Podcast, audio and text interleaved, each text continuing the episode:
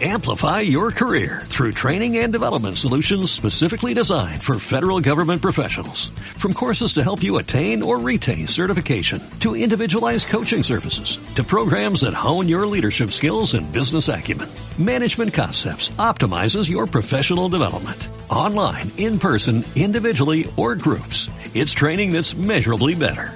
Learn more at managementconcepts.com. That's managementconcepts.com.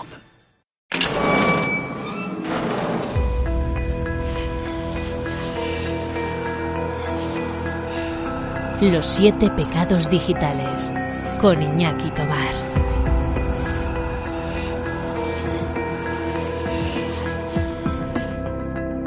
Bienvenido, bienvenida a Los siete pecados digitales, tu podcast dominguero semanal con recomendaciones free culturales y de marketing digital. Soy Iñaki Tobar y cada domingo a la sagrada hora de la Santa Siesta es mi placer y mi responsabilidad darle caña a tus neuronas para descubrir nuevos pecados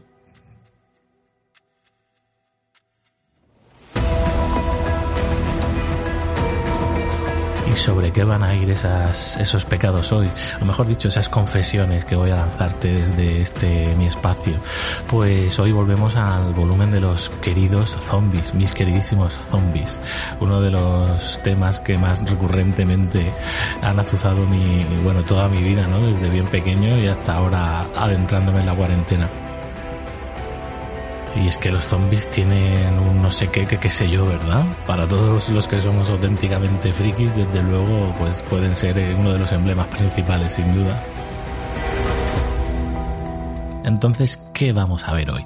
Pues hoy tenemos eh, un libro con talento nacional, que parece que somos bastante especialistas aquí en España en crear estos universos posapocalípticos repletos de comedores de carne. Vamos a ver también una peli de culto de mi infancia, una serie bastante más moderna que a lo mejor no conoces y que sin duda cambia las reglas del juego de los zombies. También veremos un videojuego, un clásico, pero en este caso no de los ordenadores, sino de las salas de arcade, de aquellos maravillosos y entrañables recreativos. Y también un tema musical que de hecho dio voz a este propio programa a sus inicios.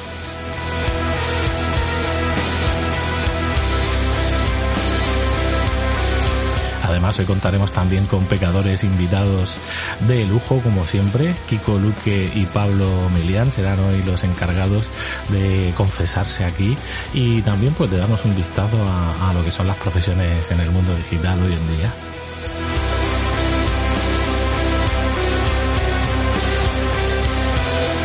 Ya sabes que este espacio también es para ti.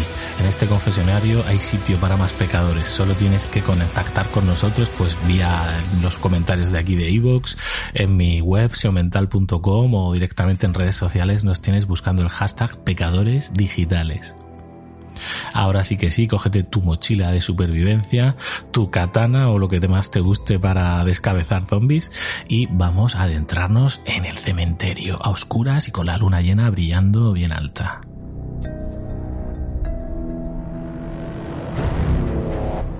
Los siete pecados digitales es tu podcast semanal con recomendaciones free culturales y de marketing digital.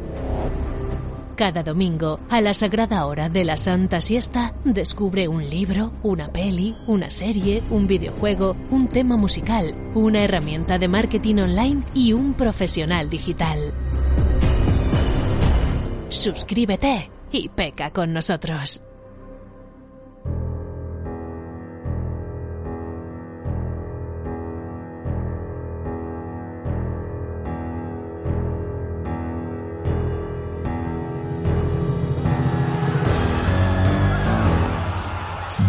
Oleadas y se arremolinaban alrededor sin cejar nunca en el empeño de intentar acceder, desgarrándose la carne contra las alambradas, descomponiéndose en los lodazales ácidos y finalmente siendo bloqueados por los muros y camiones barricada. Desde entonces, el campamento real disfrutaba de mucha más tranquilidad. Tener a los muertos acechando en el lugar equivocado tenía un efecto psicológico muy positivo sobre los supervivientes, pero sobre todo haberse librado de los ruidos. A eso habría obrado maravillas en el corazón de aquellos hombres y mujeres que se obcecaban en sobrevivir. ruidos de muerte y ruina, como las lentas arrastradas y sordas palmadas sobre los muros sin ningún deje de ritmo visible, o el susurro de los cuerpos deslizándose unos contra otros en la oscuridad. De vez en cuando, el abominable cloqueo de una garganta inundada por una pasta cenagosa de sangre seca y tierra. Todo eso había cesado por fin. Los muertos acechaban el campamento falso. Y la novela es Los Caminantes de Carlos Sisi. Vamos a adentrarnos en ella un poquito más. ¿Me acompañas?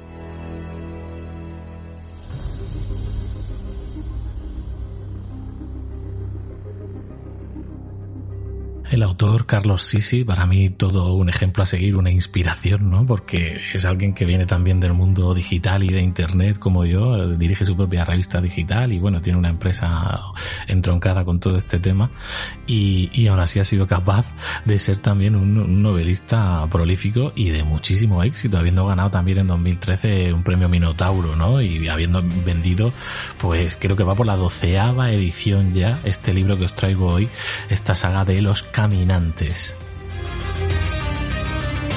Fue publicada en el año 2009 y los primeros capítulos fueron además originalmente editados en internet, ¿no? Hasta que la editorial Dolmen pues se fijó en ella. Tenía, de hecho, Dolmen es famosa por tener una línea, digamos, editorial dedicada al, al género y se interesó por su publicación.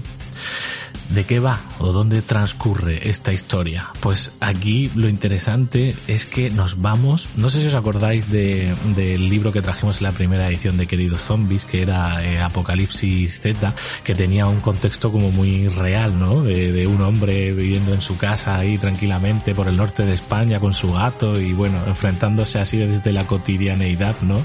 Al apocalipsis zombie. Aquí tenemos algo parecido, pero en este caso eh, el autor nos lleva a Málaga, una Málaga posapocalíptica e invadida por los zombies, ¿no? Y vamos a empatizar con los, las desventuras de un grupo de supervivientes que después de diversas peripecias personales de cada uno, como suele ocurrir en todas las historias, ¿no? Pues encuentran un refugio aparentemente seguro en el polideportivo de Carranque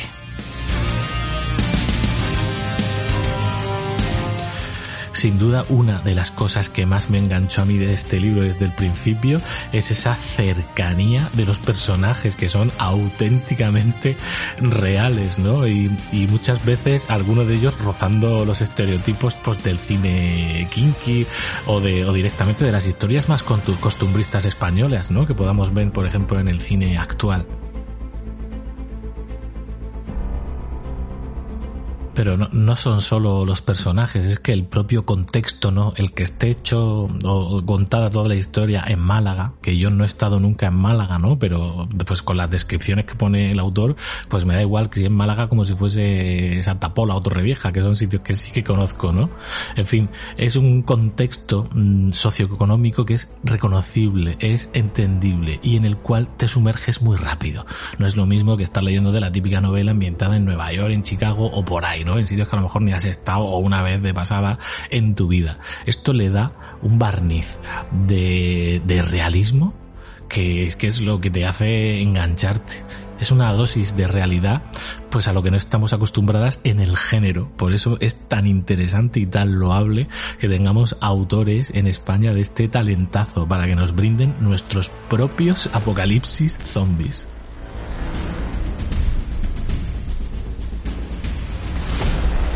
Obviamente vamos a tener muchísimos de los clichés del género de los zombies aquí, ¿no? Pues al más puro estilo Walking Dead, eso desde luego.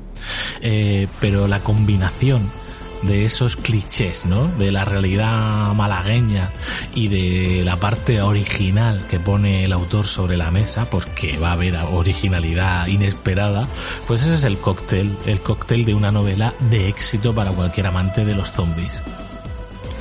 ¿Que va a haber hombres malos? Claro que sí, por supuesto. Habrá hombres malos también de los que hay que defenderse porque el hombre es un lobo para el hombre. Madre mía, qué frase más manida, cuántas veces la, la seguiremos diciendo aquí en el podcast. Pero desde luego aquí los zombies son peores, son palpables y además hay algo más. Hay algo más ahí fuera que acecha a los protagonistas y no es un zombie cualquiera No os voy a hacer spoilers, pero digamos que una siniestra inteligencia acecha entre las, entre las hordas de carne pútrida. En fin, un inicio de saga de verdad muy, muy, muy recomendable. Vaya por el cuarto libro. Y es que os va a gustar. Si os gustan los zombies, no dejéis de leerlo. Los caminantes de Carlos Sisi.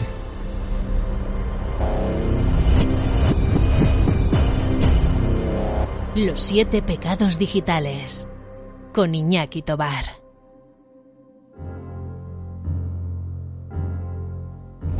A deadly experiment. A freak accident.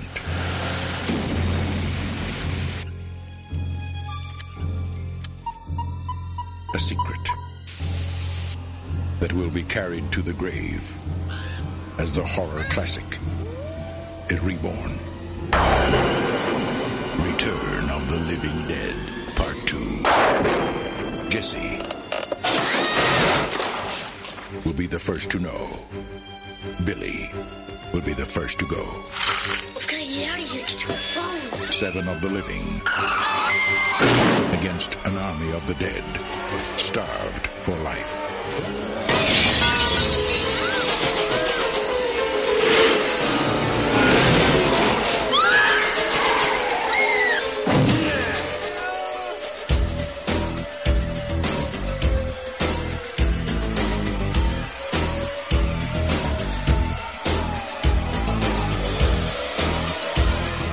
Peli es Return of the Living Dead Part 2. El regreso de los muertos vivientes parte 2, o más conocida aquí en España como La divertida noche de los zombies. Es la secuela de la, de la primera peli, ¿no? De Return of the Living Dead, El regreso de los muertos vivientes. Ojo, dirigida nada menos que por Dan O'Bannon.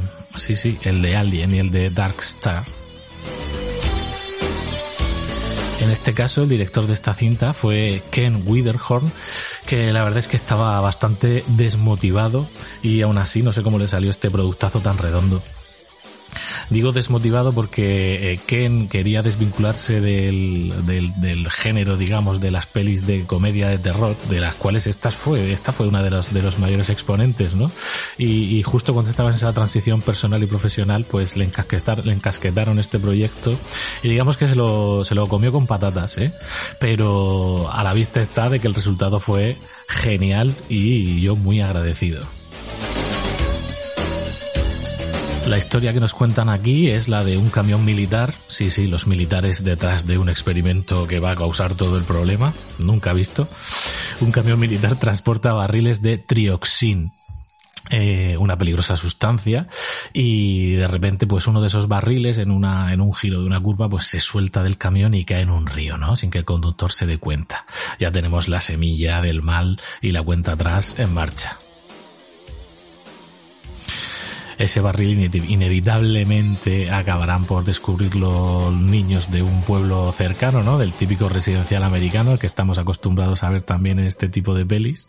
Y pues, pues bueno, eh, ¿tú qué harías si te encuentras un barril militar con números extraños, con un panel lleno de teclas, lucecitas rojas y tal, ¿no? Pues toquetearlo todo. ¿verdad? Bueno, pues eso es lo que hacen aquí los protas, que son una, bueno, en general los protas más infantiles de, de la peli son una especie de, de pandi de peli ochentera, ¿no? Tipo Stranger Things, solo que aquí tenemos un malo muy malote, que es el tal Billy, que luego lo haremos un poquito más de él, ¿no? El tema es que aquí convergen, por un lado, las travesuras pillerías de estos niños con un par de ladrones de tumbas la ambientación aquí, o sea, todo lo que es el diseño de, de producción es brutal, o sea, es que es lo típico, lo clásico que podemos esperar en una peli de zombies, ¿no? Con esos cementerios góticos de lápidas de, de cartón piedra, ¿no? Con esas neblinas verdes que van ahí a ras de suelo y con esas manos que salen de las tumbas, totalmente eh, entroncado, por supuesto, con el vídeo musical de Michael Jackson, Thriller, al cual luego os comentaré una curiosidad. Es la primera de verdad, la primera peli de zombies que yo recuerdo haber visto en un cine, en el cine Avenida aquí de Orihuela, del que muchos años más tarde yo mismo sería proyeccionista, las vueltas que da la vida y recuerdo perfectamente el póster, por favor buscad, el póster de, la divertida noche de los zombies y recuerdo los fotogramas que en aquella época se colocaban, ¿no? Justo al lado de los pósters con escenas de la película y donde ya se adivinaban algunos de los monstruos que nos esperaban dentro de la sala.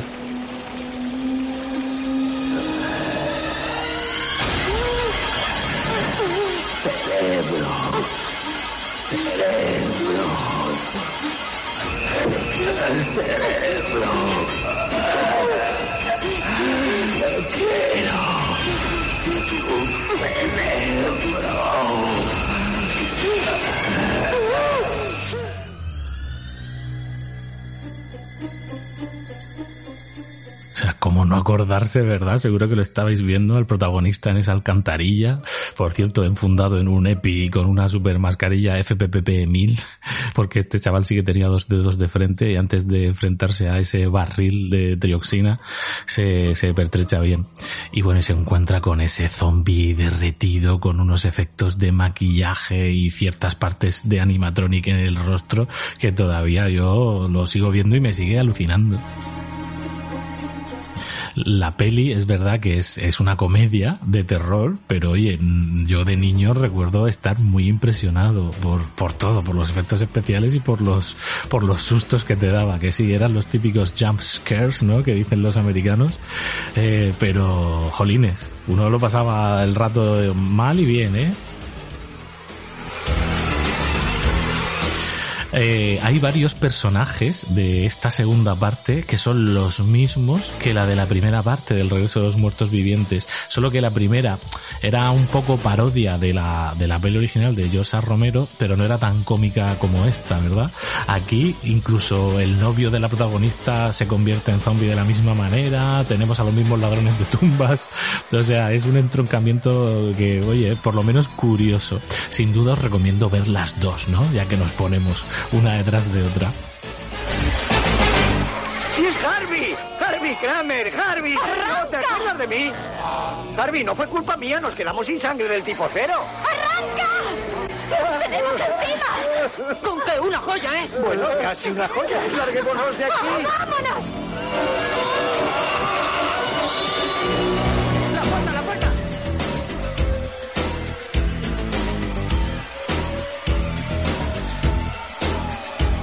Bueno, como veis, las escenas de la peli, aparte de entrañables, ¿no? Escuchándolas ahora en esta distancia que pone el tiempo de por medio, es que, joder, eran desternillantes.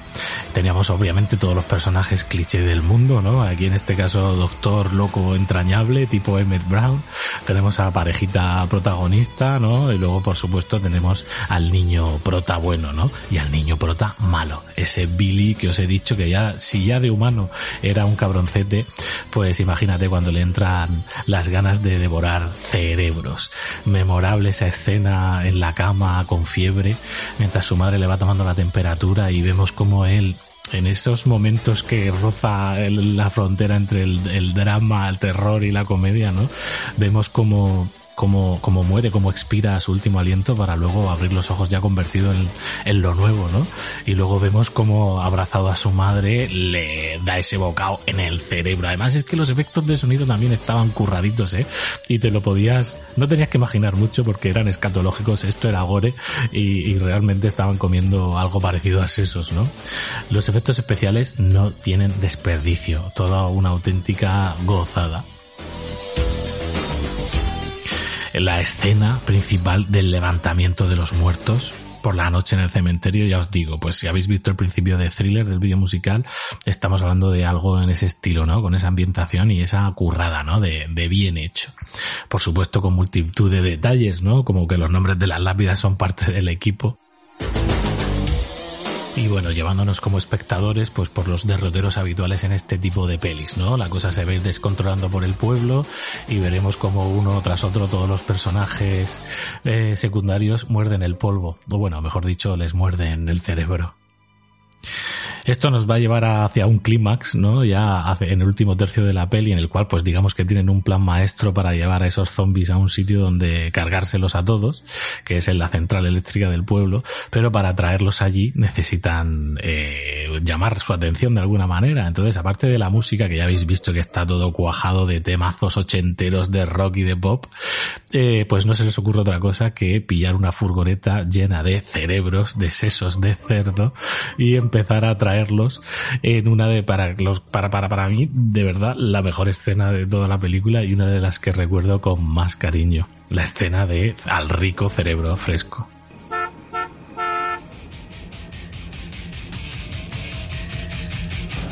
¿Preparado, hijo? Ve pasándome los sesos. ¡A comer! ¡A comer! Saboreadlos bien fresquitos, sesos frescos, sesos de primera, muy sabrosos. Ahí van. ¡Date prisa! ¿No queríais cerebros? Sin calorías, hamburguesas de queso, sesos de primera, sesos frescos. Dame más, hijo, pásamelos. Sesos, sesos frescos, comedlos bien fresquitos, comed, comed, sesos fresquitos, a comer, al rico seso fresco. Bueno, pues eso, totalmente desternillante. Yo me, estaba sonriendo y, de qué manera. O sea, para sacaros este corte realmente tuve que sacar la peli, que por cierto la tenéis en filming, ¿eh? junto con otras joyitas. De hecho están las dos partes en filming para deleitaros esta maravillosa tarde de domingo. Y, y bueno, qué, qué, qué risa sacándolo. Yo ya tengo plan esta tarde, ya os lo digo. En fin, y como se estaba diciendo, finalmente, pues eso, llevan a todos los, los, los zombies con un maquillaje excepcional, ¿no? Muy currado, con muchos guiños a otras pelis. Incluso tenemos un payaso zombie aquí, ¿no? Tenemos eh, al, ejército haciendo lo que puede y siendo derrotado con esa mítica frase también de, bueno, por lo menos este enemigo está casi muerto ya. bueno, realmente es, es, es muy divertida de ver, incluso hoy en día. Y bueno, nos lleva al momento más eh, de la peli, que es esa escena masiva de la electrocución de los zombies en esa central eléctrica Aquí se improvisó como un homenaje a, a Thriller de Michael Jackson. De repente se coló un zombie, se cuela en pantalla un zombie maquillado prácticamente igual que Michael Jackson en Thriller, ¿vale? Y vemos cómo eh, se, se, se, deja electrocutar, ¿no? Por, por esos rayos azules que surcan la pantalla. Muy graciosa esta escena y totalmente improvisada. De hecho, el Michael Jackson este lo improvisaron en el, en el momento prácticamente. En menos de tres horas alguien se le ocurrió y lo tenían maquillado, vestido al y le grabaron el plano. Y bueno, esa escena maravillosa de la electrocución es que está hecha a mano, como se hacían los efectos especiales antes, es decir, dibujando fotograma a fotograma cada línea eléctrica de electrocución. O sea, 50.000 pavos, dólares que se gastaron. En fin, chicos, la divertida noche de los zombies. ¿Os atrevéis a ponerla esta tarde? Luego me contáis qué tal.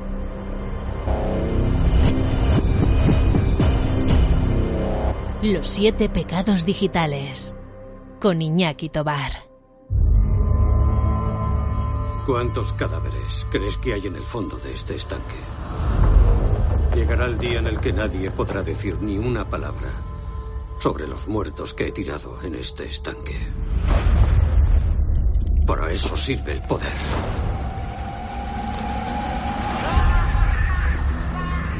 He visto un monstruo horrible dentro del palacio.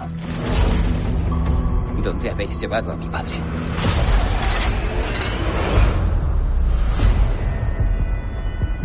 Debo averiguar qué es lo que ha pasado con mi padre.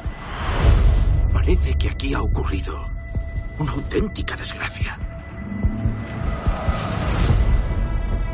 Los muertos reviven, transformados en monstruos. No tardarán en despertar.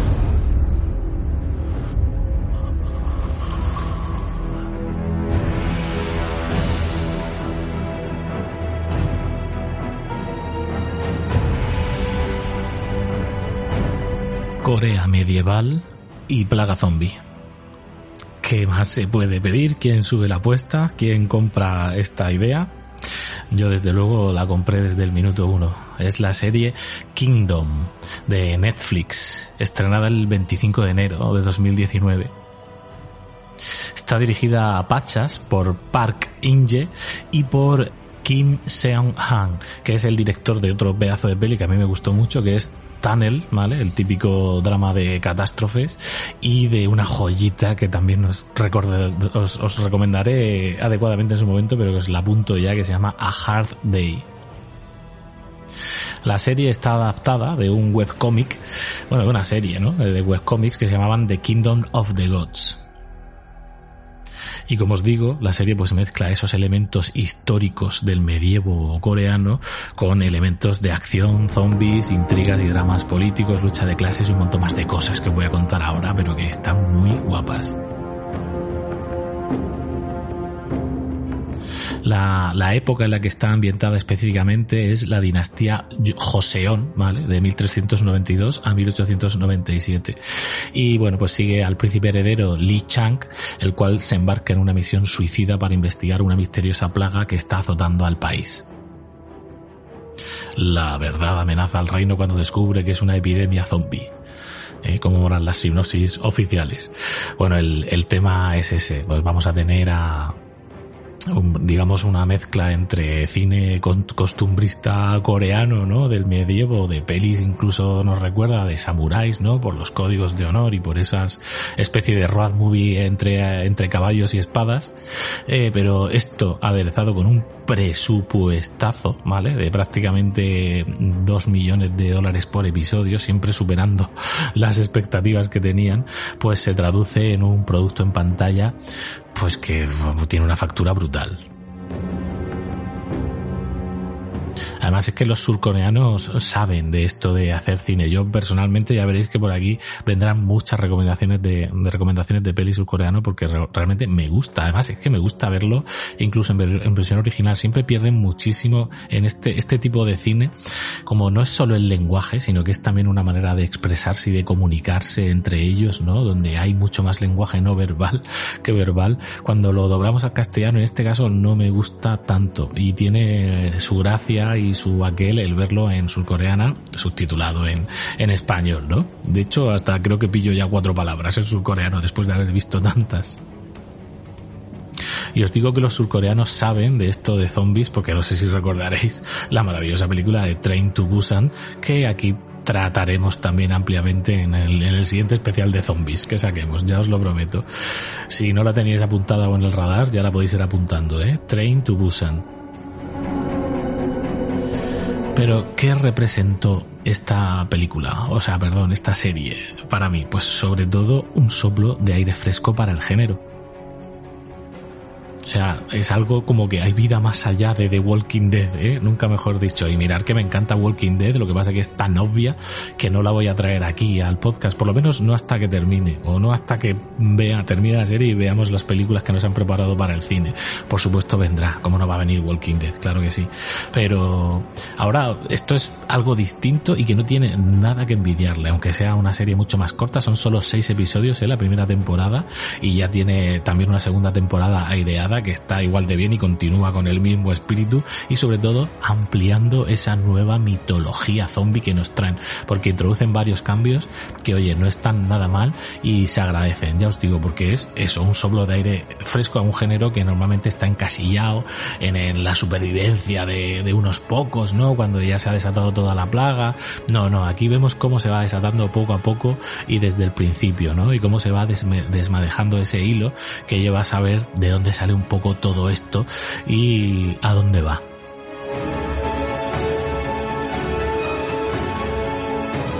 Lo que más me gusta sin duda es cómo cambian las reglas del juego con esos zombies que aquí de momento, no os quiero hacer spoilers, digamos que en la primera temporada los zombies solo salen por la noche como los monstruos de toda la vida de nuestros armarios y durante el día duermen o buscan huecos oscuros en los que esconderse.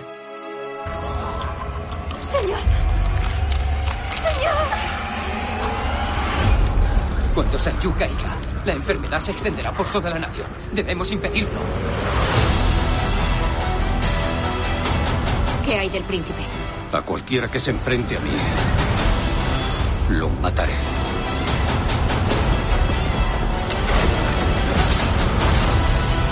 La única forma de defender la justicia es luchando y derrotando ese mal. Hakyucho sigue siendo atroz y por ello os necesito.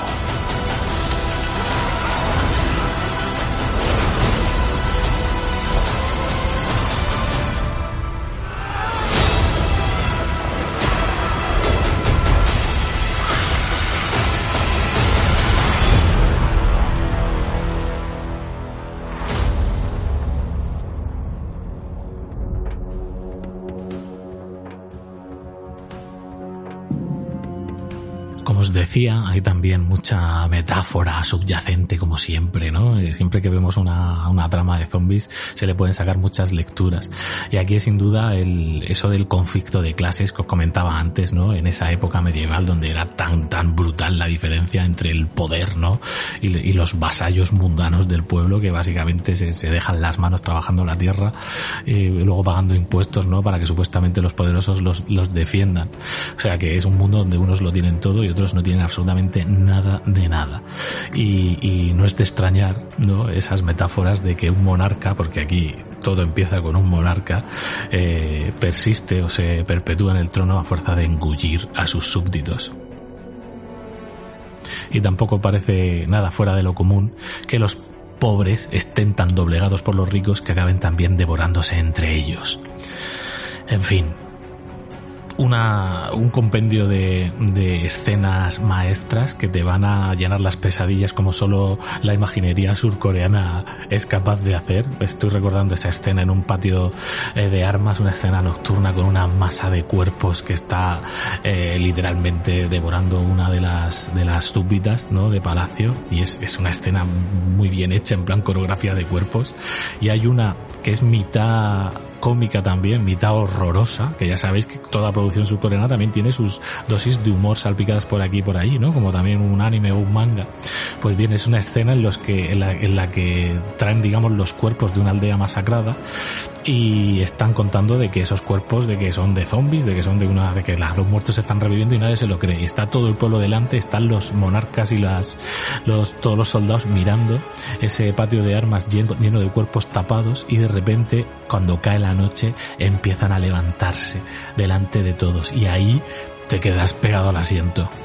Muy recomendable, no os voy a hacer más spoilers. Simplemente para aquellos de vosotros que sí que la habéis visto, si habéis visto Kingdom, ya habéis visto Train to Busan seguro, pues no sé si sabéis que la Dognae, que es la, la ciudad en la que está ya digamos la el primer brote, es un nombre antiguo para Busan, que irónicamente en la peli de Train to Busan es como el único refugio seguro, ¿no? Aquí es donde empieza toda la plaga.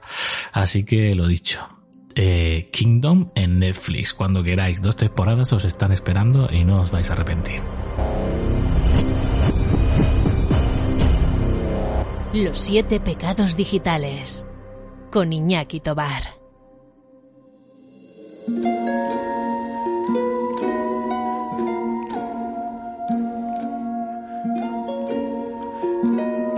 Abrimos ahora ya la puerta de nuestro confesionario digital. Ya sabes que tenemos aquí un espacio en el podcast reservado para aquellos de vosotros valientes que queráis confesar vuestras recomendaciones, ¿no? O vuestros pecados friculturales y compartirlos con el resto de la comunidad. Aquí estamos deseosos de conocer también las pelis, las series, los libros, la música que os ha impactado más y por qué no la recomendáis. Claro que sí, queremos aprender de vuestros pecados. Y hoy os traigo a un auténtico pecador digital.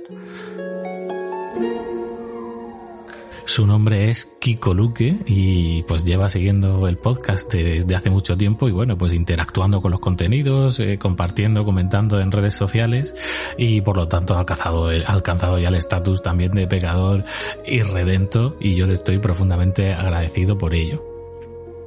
Así que ni corto ni perezoso, pues le tendí la mano y le invité a que viniese aquí a, compartir sus andanzas, porque además da la casualidad de que Kiko es también un profesional como yo, ¿no? Que se dedica también pues al SEO, al CRO, a la experiencia de usuario, al SEM, bueno, a, todo este rollo del, del marketing digital. Y, y, aparte de eso es patinador de patines en línea, que ya os lo he dicho que es uno de mis propósitos para este año. De hecho, los Reyes me han traído unos. Y además toca la guitarra que da gusto oírlo. Bueno, pues un creativo auténticamente multidisciplinar al que espero, con el que espero coincidir en persona pronto. Kiko nos va a traer unas recomendaciones, sobre todo musicales, ¿vale? Muy, muy interesantes.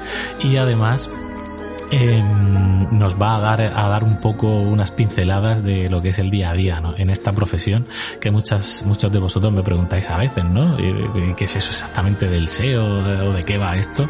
Pues Kiko va a contar también un poco cómo se adentró en toda esta aventura digital para luego darnos a conocer sus pecadillos friculturales. Adelante, Kiko, el micro es todo tuyo.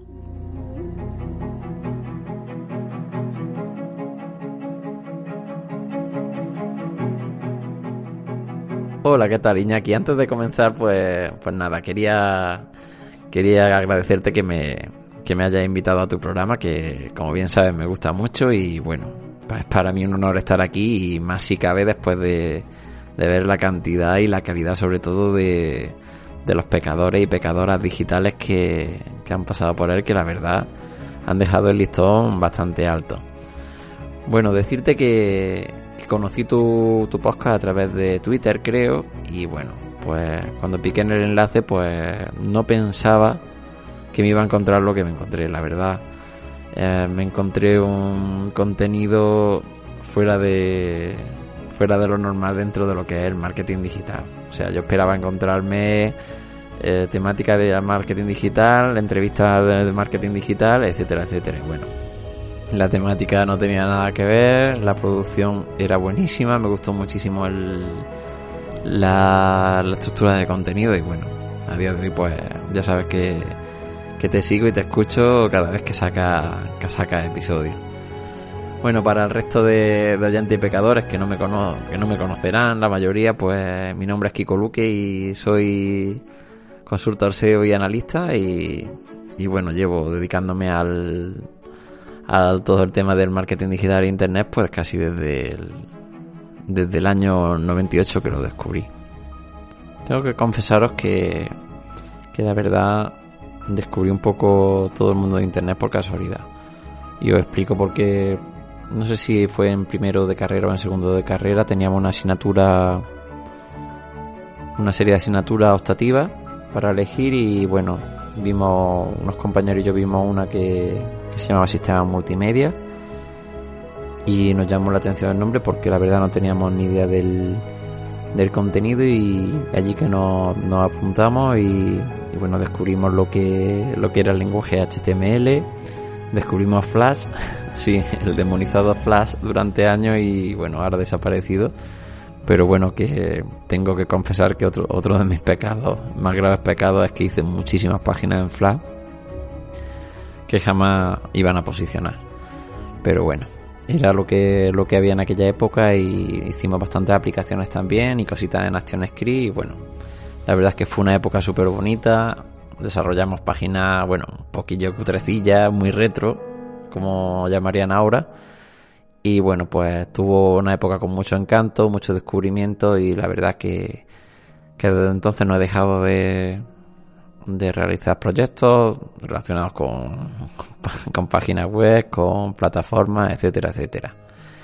Y bueno, en lo referente al, al mundo del SEO, pues, pues prácticamente como, como SEO, ¿no? Pero como posicionamiento en buscadores, pues unos años después, unos 4 o 5 años después, eh, me salió un, un proyecto que era de desarrollo en una plataforma, bueno, un portal empresarial, donde se iban a anunciar empresas, íbamos a crear fichas de, de clientes y, bueno, en fin, ponerle banners, lo típico, el típico portal empresarial donde te pagan los clientes por aparecer. Era a nivel provincial y, bueno, pues pues allí en, aquella plataforma no, no, recuerdo exactamente, creo que era en, la desarrollamos en PHP Nuke o en alguna algún CMS de este estilo. Y pues allí vimos, creo que fue la primera vez que tuve noción sobre la necesidad del posicionamiento en buscadores. Entonces no se llamaba SEO porque no se conocía el término como, como tal. Y bueno, la verdad es que, que claro, intentábamos captar clientes para la plataforma y, el reclamo era que, que, cuando la gente buscaba un servicio en internet que estaba en auge en aquella época, pues pues nos encontrara y claro, vimos la necesidad, empezamos a investigar y bueno, la verdad es que había poquita, poquita información, pero ese fue el origen de mi, de mi carrera, digamos, como, como SEO y como, como apasionado de todo lo que tiene que ver con el SEO y el y la analítica digital. Vale. Y bueno, actualmente pues entre mis pecados más, más recientes pues tengo soy muy muy muy fan de de data, Studio siempre que tengo un siempre que tengo un clarillo estoy ahí trapicheando y creando nuevas plantillas para uso propio y bueno, hay muchas, muchos casos para, para compartirlas con gente.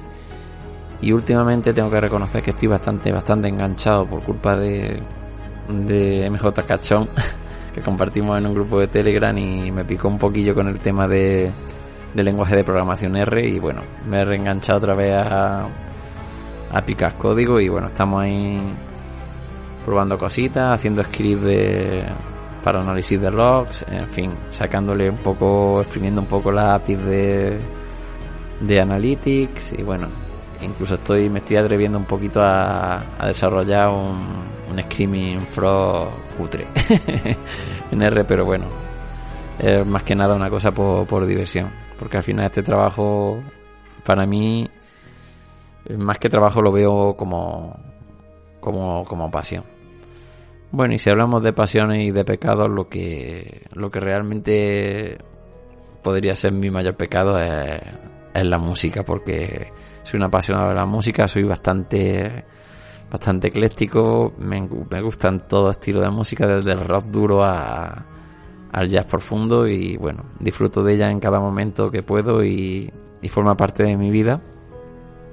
Y bueno, ya que estoy en este, en este programa, pues que quería recomendar alguna, alguna canción, pues bueno, se me ocurrió que, que por la temática y por el, por el género, pues recomendar una canción que me gusta mucho, que es del grupo Ramones, que, que es una pasada de grupo, y bueno, la canción se llama PS Cemetery, que fue banda sonora de, una película de, basada en un libro de Stephen King, con el mismo nombre, bueno, en España o en Latinoamérica creo que fue Cementerio de Animales o Cementerio de Mascotas, no recuerdo bien.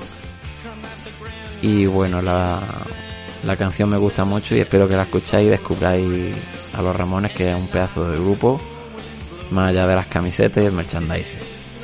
Vale, el disco de esta canción creo que se llama Brain Drain y bueno, un discazo. Tiene temazos y os lo recomiendo 100%. Y bueno, otra de mis pasiones y pecados es el mundo del cine y, de la serie. Y bueno, también quería recomendaros, antes de irme, pues una serie que, nos gusta mucho aquí en casa, que, se llama Dexter. Y bueno, Dexter es un, un personaje para mí un poco entrañable dentro de dentro de lo complicado que tiene el personaje. Digamos, a ver cómo, cómo resumiría cómo resumiría la serie. Dexter es un es un psicópata, un asesino nato que persigue a asesinos en serie. Es decir, sacia su, su ansia de matar con enfocándose en matar a, a los malos de la película.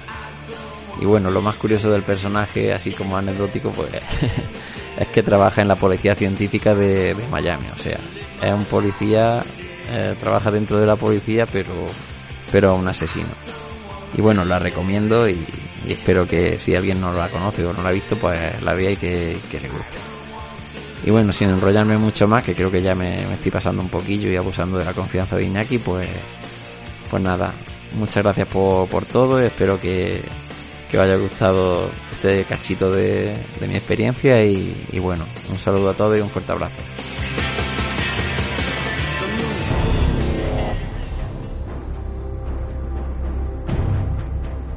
Tú también puedes ser un pecador digital. Sigue el hashtag Pecadores Digitales y mándanos tus confesiones a través de la cuenta de Twitter SEO Mental, de la web seomental.com o de la plataforma de podcasting que prefieras. Evox, Spotify, iTunes, donde quieras, pecamos.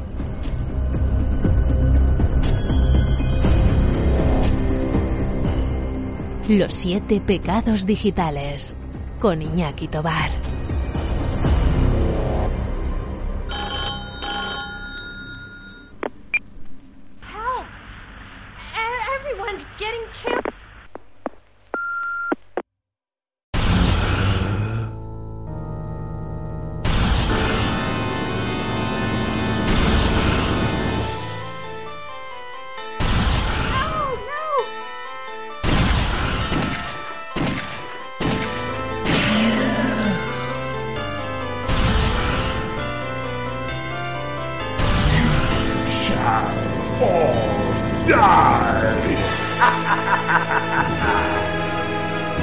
The house of the dead.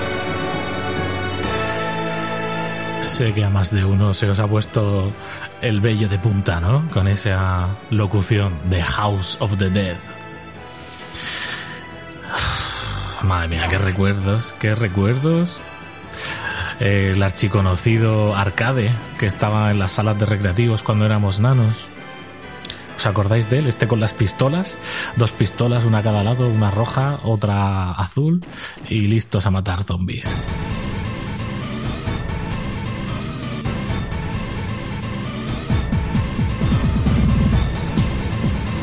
Y sí, al ritmo de esta trepidante música electrochunga, nos poníamos ahí a meterle pasta a la maquinita de marras. Yo no sé vosotros, pero todavía hoy en día, yo si paso al lado de unos salones recreativos, eh, quiero entrar, ¿no? Siempre le tiro de la manga a Ruda, a mi mujer, le digo, "Mm, ¿podemos entrar un momento? Porque quiero ver qué nuevos eh, arcades hay, ¿no? Ahora ha evolucionado mucha la tecnología. Hay algunos, ¿no? De toda la vida, Street Fighters y bueno, todo lo que te podemos volver a disfrutar hoy en MAME. Eh, pero luego hay otros que es que dependían del, hardware, ¿no? De tener pistolas o, o- bueno, esas, eh, el afterburner con la cabina que se subía, se movía arriba y abajo, ¿no? Y bueno, y tantos y tantos. Este en concreto, el de las pistolas, no fue el primero que llegó. Creo que Time Crisis, que era uno similar, estaba antes, pero desde luego fue uno de los que más me impactó a mí. El argumento, aunque nos da absolutamente igual, es, pues bueno, el 18 de diciembre del 98, el loco y desilusionado Dr. Curien, genetista de importante prestigio y uno de los principales impulsores del proyecto Teoría Genoma, Genoma, está planeando movilizar a sus ejércitos de zombies modificados genéticamente hacia la civilización. Pero esto lo tendrán que impedir los agentes de la AMS, Thomas Reagan y G, ¿no? que son los dos personajes que empuñan las pistolas. Son enviados a su mansión con el fin de poner eh, fin a la locura del doctor y también rescatar de paso a Sophie, esp- esposa de Rogan. Irónicamente, el doctor Curien fue asesinado por su mayor creación, el mago de Magician y es que todos los enemigos principales de o sea todos los monstruos finales que tiene cada una de las pantallas eh, son eh, son parte de la baraja del tarot los arcanos mayores y bueno, pues eso, los juegos se están divididos en capítulos, la mecánica es muy sencilla, ¿no? Tú disparabas, tenías el cargador con tus balas y cuando se te acababan tenías que disparar, eh, pero dejan- de- apuntando fuera de lo que era la pantalla de la máquina, ¿vale? Entonces, eh, al disparar fuera, digamos, se recargaba, de manera que nos veías ahí impulsivamente vaciando cargadores y luego disparando fuera. La verdad es que quedaba chulo el gesto y, y te lo pasabas pipa. Eso sí, era difícil. Esto yo creo que tenía truco como, como las balineras en las ferias, ¿no? Para dispararle los mondadientes, que siempre estaba la mirilla torcida. Pues algo así.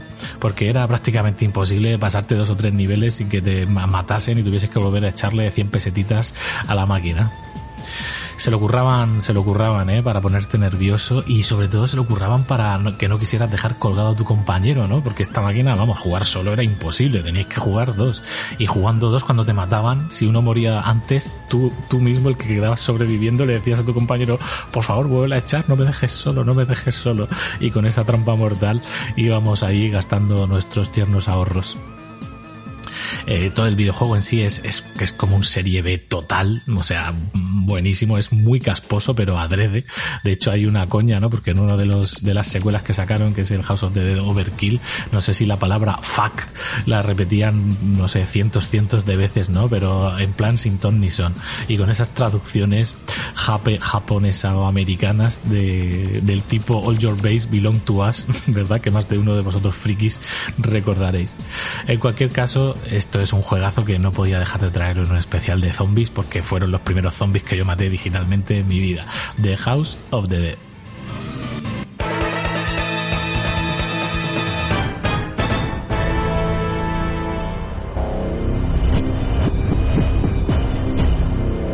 Los siete pecados digitales. Con Iñaki Tobar.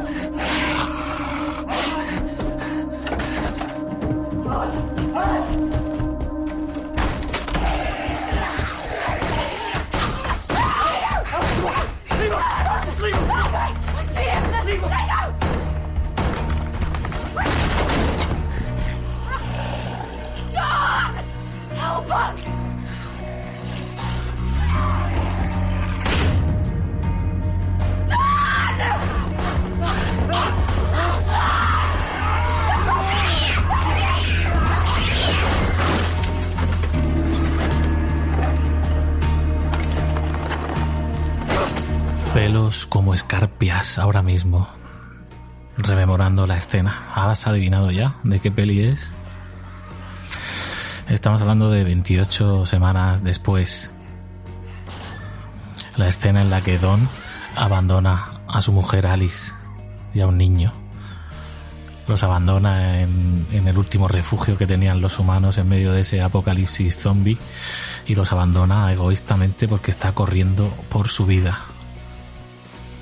El título de la canción es efectivamente Don Abandons Alice y el compositor es John Murphy.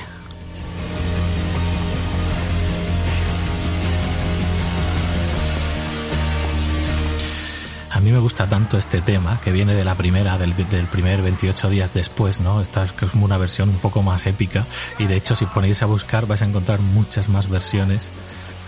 Eh, yo le tengo un cariño especial porque de hecho lo usé en este podcast durante un tiempo como mi sintonía de intro, ¿no?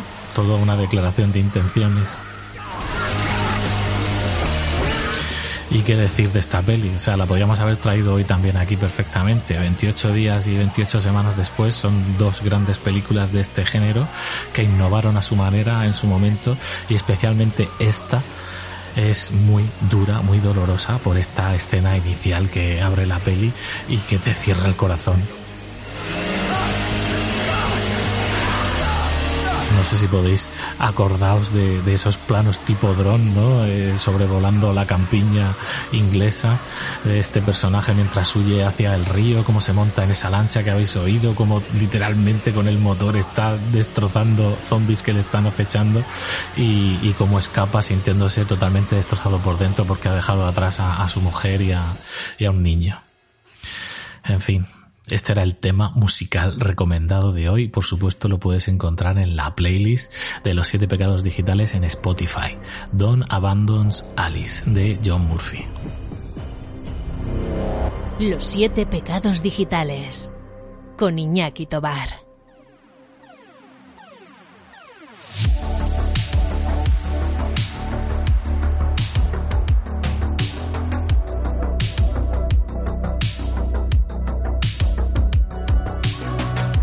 Bueno, vamos dejando el cementerio atrás, ¿eh? se empieza a aclarar el día, parece que hemos sobrevivido esta noche de los zombies y nos adentramos ya en un terreno un poquito más digital. Ya sabes que tengo una agencia SEO que se llama Webpositor y que nos dedicamos a, trabajar posicionando webs en Google, ¿no? Posicionando negocios en Internet para cuando la gente te busque que aparezcas ahí. Y una de las herramientas que os suelo recomendar, aparte de ser directamente relacionadas con marketing digital, tienen que ver con productividad, o sea, con gestionarte el trabajo, con organizarte, ¿no? Porque cuando te llevas cientos de clientes y trabajas con 30 compañeros, pues necesitas muchas herramientas para organizarte. Pues bien, una de estas herramientas de que sí o sí utilizo desde hace mucho tiempo ya, además en todos los dispositivos, es decir, desde el móvil hasta el orden, hasta todos los ordenadores que uso, el de casa, el de la oficina y el portátil, esa es Microsoft OneNote. ¿Qué hace este programa? Bueno, es un programa de recopilación de notas de Microsoft, es gratis, lo podéis descargar en, Windows y también lo podéis descargar, descargar en Android, imagino que para iPhone también está. Y básicamente te permite organizar tus cuadernos de ideas y anotaciones de cualquier proyecto. Lo que es la aplicación de Windows es genial porque te deja organizarlo todo en carpetas, subcarpetas y porque es de, tiene un formato enriquecido, es decir, que no son simplemente notas de texto y ya está, le puedes ahí hacer copia-pegas de fotos de páginas de internet de las cuales estás sacando ideas o le puedes incrustar directamente un PDF y tomar notas en él. Por ejemplo, yo cuando estoy siguiendo alguna clase o algún evento me abro el PDF en el portátil, ¿no? Y, y sobre él voy, voy tomando notas sobre el propio PDF, ¿vale? Y luego añadiendo eh, POSIT complementarios o lo que necesite. Todo, para hacer todo eso es alucinantemente brutal, para tenerlo luego toda tu información organizada. Y luego lo que es la aplicación de escritorio y la de móvil también tiene una funcionalidad que es la de notas rápidas y que yo uso muchísimo, por ejemplo, para el, para este propio podcast, que es, digamos, en vez de tener que utilizar el taquito de POSIT y de dejándolo pegado por las pantallas, ¿no? Digamos que te creas POSIT digitales, que te los puedes ir moviendo por la pantalla del ordenador y conforme pues vas terminando con ellos, simplemente los cierras y te olvidas de ellos. Yo, por ejemplo, si me tengo que apuntar alguna fecha, ¿no? Del estreno de una peli o el nombre de un director coreano, que no me acuerdo de memoria, pues me lo apunto ahí, me lo dejo de chuletilla adelante mientras voy eh, grabando el podcast, ¿no? Por ejemplo. O simplemente para dejarte recordatorios a ti mismo, ¿no? Eh, yo me, escribo una nota aquí ahora en el ordenador de casa y cuando llegue a la oficina o abro el portátil, allí me está esperando igualmente. Realmente muy útil y muy práctica para los que lleváis muchas cosas en danza al mismo tiempo. Así que ya lo sabes, si necesitas organizar un montón de ideas de una manera visual, atractiva y gratuita, pues Microsoft OneNote es la herramienta que necesitas. Dale un vistazo y ya me cuentas.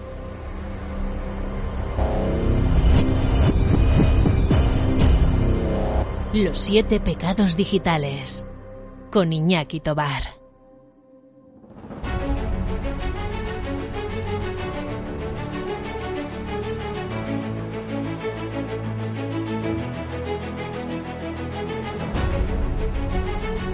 Llega el momento ahora de recomendaros a un profesional digital. Y por supuesto que tenga un perfil de pecador.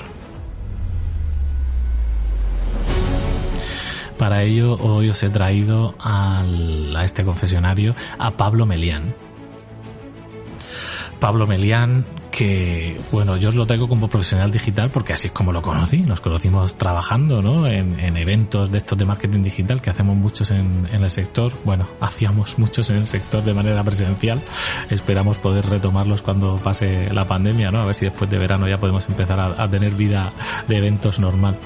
Y bueno, pues Pablo hacía algo muy original ¿no? en los eventos, que era crear espacios de, networking para la gente eh, eh, con experiencias de degustación de gin tonics, ¿no? De ahí su primer proyecto, por lo menos con el que yo le conocí, que era el de Gin and Tweets, que pues eso, pues iba haciendo, pues no me acuerdo si con qué periodicidad, juntaba gente alrededor de unas marcas de Ginebra Premium, hacíamos una degustación y bueno, la gente pues se conocía, intercambiaba tarjetas, además era siempre todo de, de gente del sector digital, ¿no? De una manera genial.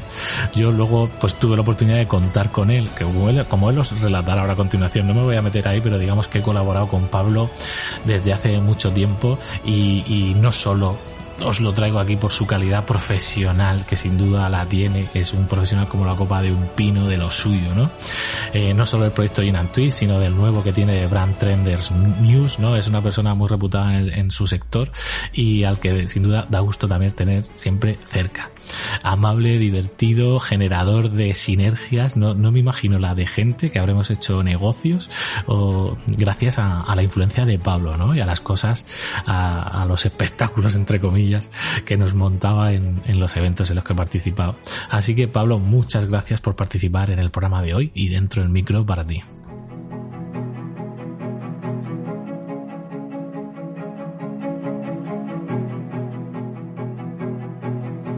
Hola, ¿qué tal Iñaki? Encantado de estar en tu podcast Siete Pecados Capitales y que te hayas acordado de mí, aunque siempre estamos saludándonos por las redes. Eh, esta es una ocasión para mí bueno, bastante especial porque eh, quiere decir que a pesar de todo lo que está ocurriendo, la pandemia, la separación de la gente, porque no puede tener contacto y tal, podemos seguir teniendo contacto gracias a la tecnología y permanecer, no solo a través de una, de una llamada, aunque la última vez que te vi fue el día de tu cumpleaños en tu casa, que te fue a llevar una, una cosa de las mías. Pues a Iñaki le conozco no sabría ubicar exactamente cuando le conozco eh, el momento exacto, me refiero.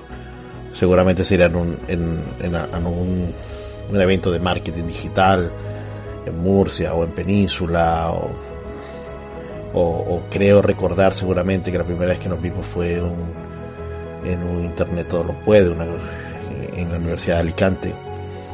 Pero sí que nos seguíamos por redes sociales sí que nos seguíamos por por Twitter y, siempre quería venir a un evento de Ginan Tweets siempre quería venir a un evento de Ginan Twitter lo que yo hacía a nivel nacional una vez al mes que era bueno, era un, un, un, networking donde la excusa era una cata de, de gin tonic, donde se terminaba haciendo cada uno de los participantes su gin tonic y luego pues yo actuaba un poco como jefe de ceremonia presentando a la gente mientras pues, tomaban una copa y habían aprendido algo, ¿no? Y entonces, bueno, un día me dice, eh, eh, organizando lo de Murcia que Digitalere, tío, me gustaría que estuvieras y tal, y yo no me lo pensé dos veces porque además es una de las personas que no se le puede decir no, porque es una persona con una energía espectacular.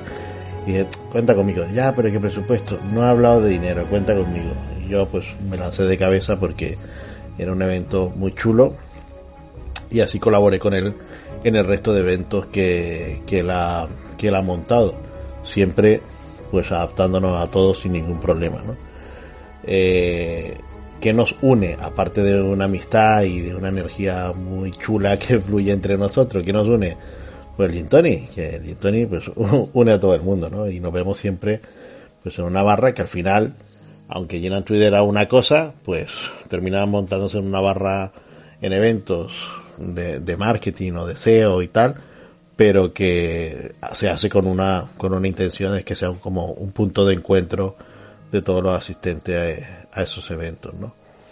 Eh, sé que tú eres muy friki, súper friki, de hecho yo soy eh, padre reciente por segunda vez, tengo una nena de tres meses, Gaby Gaby, como le dice mi Valentina, y, y me llamaste, bueno, me llamó tu mujer para decirme, queremos hacerte un, un regalo, pero ya sabes que somos muy frikis y tal, no sé cuánto, de esto ha pasado tres meses y todavía no le he dicho que es lo que quiero porque porque, bueno, porque no soy un friki de estos de, de que colecciona muñecos de Darth Vader o de películas o de tal.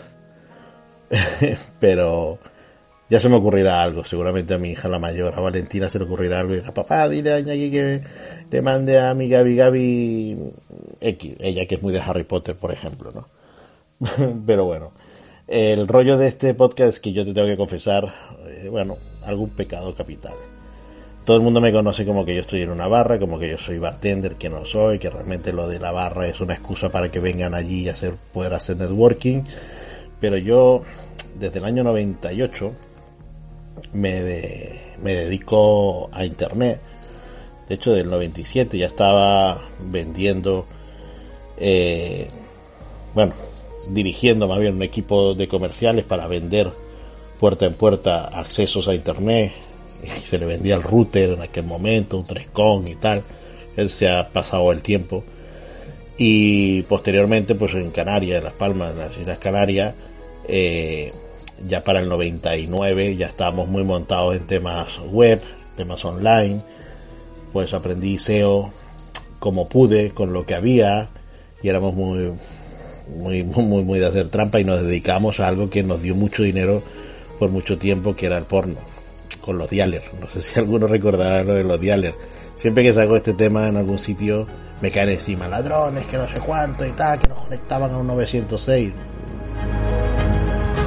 Bueno, hasta que se prohibió, estábamos eh, en la ley, pero después que se prohibió, pues bueno, decidimos ya no, no dedicarnos a eso.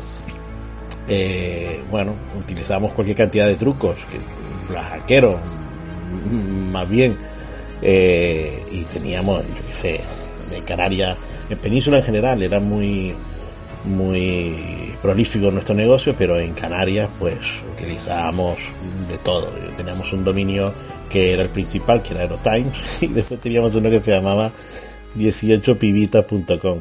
imagínate, se nos iba la cabeza con una cantidad de dominio y granjas e historia que, que, que bueno, que luego dejé porque cuando entré más, más internamente en, en, ese negocio ya queríamos ir más allá y controlar el contenido y tal, nos dimos cuenta que, que, que no nos iba.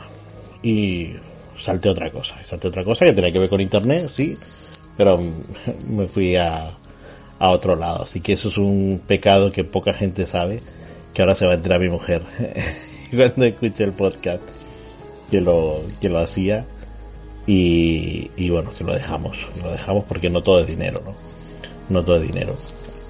Eh, mm, me decías también, pues bueno, ¿qué, qué mm, tipo de música te gusta y tal. Yo siempre he sido muy, muy, muy fanático eh, de un grupo que se llama The B-52 o P-52 eh, que bueno, el nombre viene por, por el Boeing B-52, por, por bombardero que utilizó la Fuerza Aérea de Estados Unidos eh, para bueno, para transportar eh, bombas y sus guerras y tal, era un bombardero estadounidense y bueno, era es, es una, una, una banda un poco de New Wave de, la, de, los, de los 80 que a mí me ha flipado hasta el día de hoy, ¿no? Y algunos de sus, de sus integrantes siguen, siguen vivos, ¿no?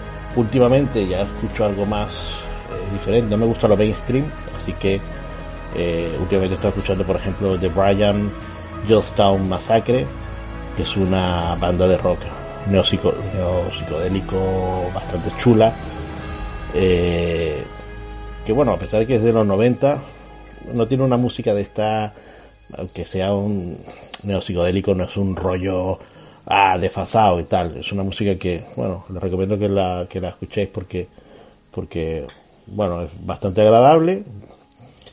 Y un grupo que para mí es mi, mi banda de cabecera, y ya os diré por qué, es eh, The Beta Band. The Beta Band es un grupo escocés, un grupo de Edimburgo, eh, con un tipo de rock eh, bastante chulo, la verdad.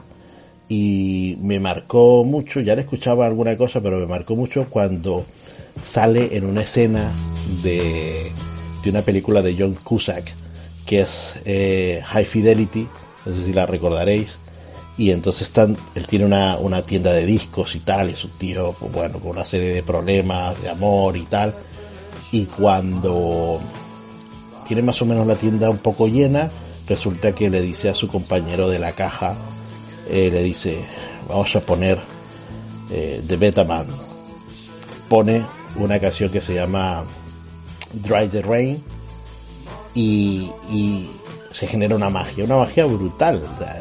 La gente está normalmente viendo sus discos por su cuenta y de repente cuando suena la eh, Dry the Rain, eh, todos empiezan a moverse un poco porque tiene un flow súper chulo y empiezan como a hablar entre ellos y tal. Eh, y es una de las, de las bandas, digo, mi banda de cabecera, pero aparte visualmente explica muy bien cuál es el flow de, de esa canción. Eh, bueno, esos no, no, son grandes pecados, ni son grandes gustos, ni son grandes fricadas, pero son lo mío. La fricada más grande, pues que podamos tomarnos dentro de poco ese copón de gin gigante en uno de los eventos magníficos que tú preparas. Desde aquí te mando un grandísimo abrazo y espero verte muy pronto, amigo. Los siete pecados digitales con Iñaki Tobar.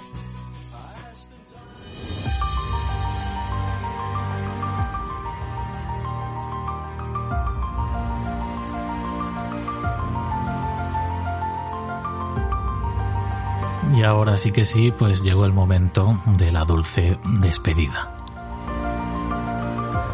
¿Cómo te lo has pasado hoy en nuestro particular cementerio zombie?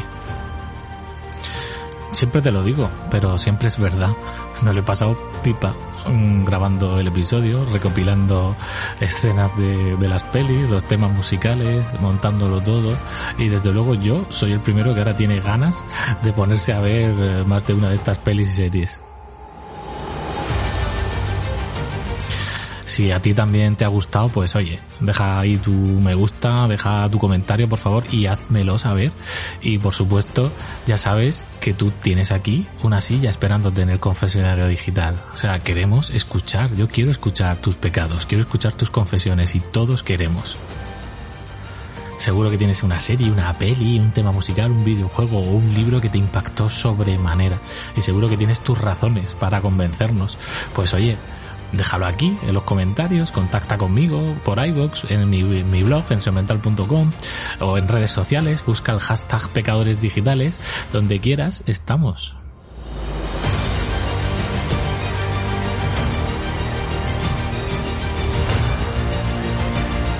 Nos queda a la mitad de marzo todavía por delante con dos programas muy chulos porque uno va a ser otro volumen de nuestras distopías y otras realidades que ya sé que, que hay mucha temática ahí genial y con grandes obras que nos gustan a todos y será un placer comentar con vosotros. Además, en ese programa tendremos a Joseba y a su Grimorio, así que la lectura recomendada vendrá de su mano y ya os adelanto que os va a encantar y cerraremos el mes de marzo con un especial de pecados digitales basados en hechos reales del amigo Peter Aniorte. En este caso será dedicado a las eh, serendipias y si no sabes qué son, eh, te vas a flipar. Pecador, pecadora, un placer compartir este rato contigo y nos vemos en el siguiente. Los siete pecados digitales es tu podcast semanal con recomendaciones free culturales y de marketing digital. Cada domingo, a la sagrada hora de la Santa Siesta, descubre un libro, una peli, una serie, un videojuego, un tema musical, una herramienta de marketing online y un profesional digital. Suscríbete y peca con nosotros.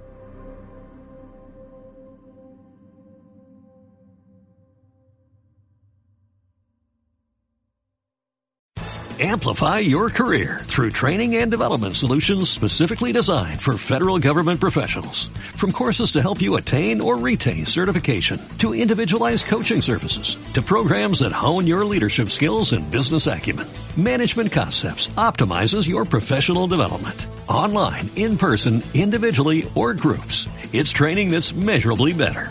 Learn more at managementconcepts.com.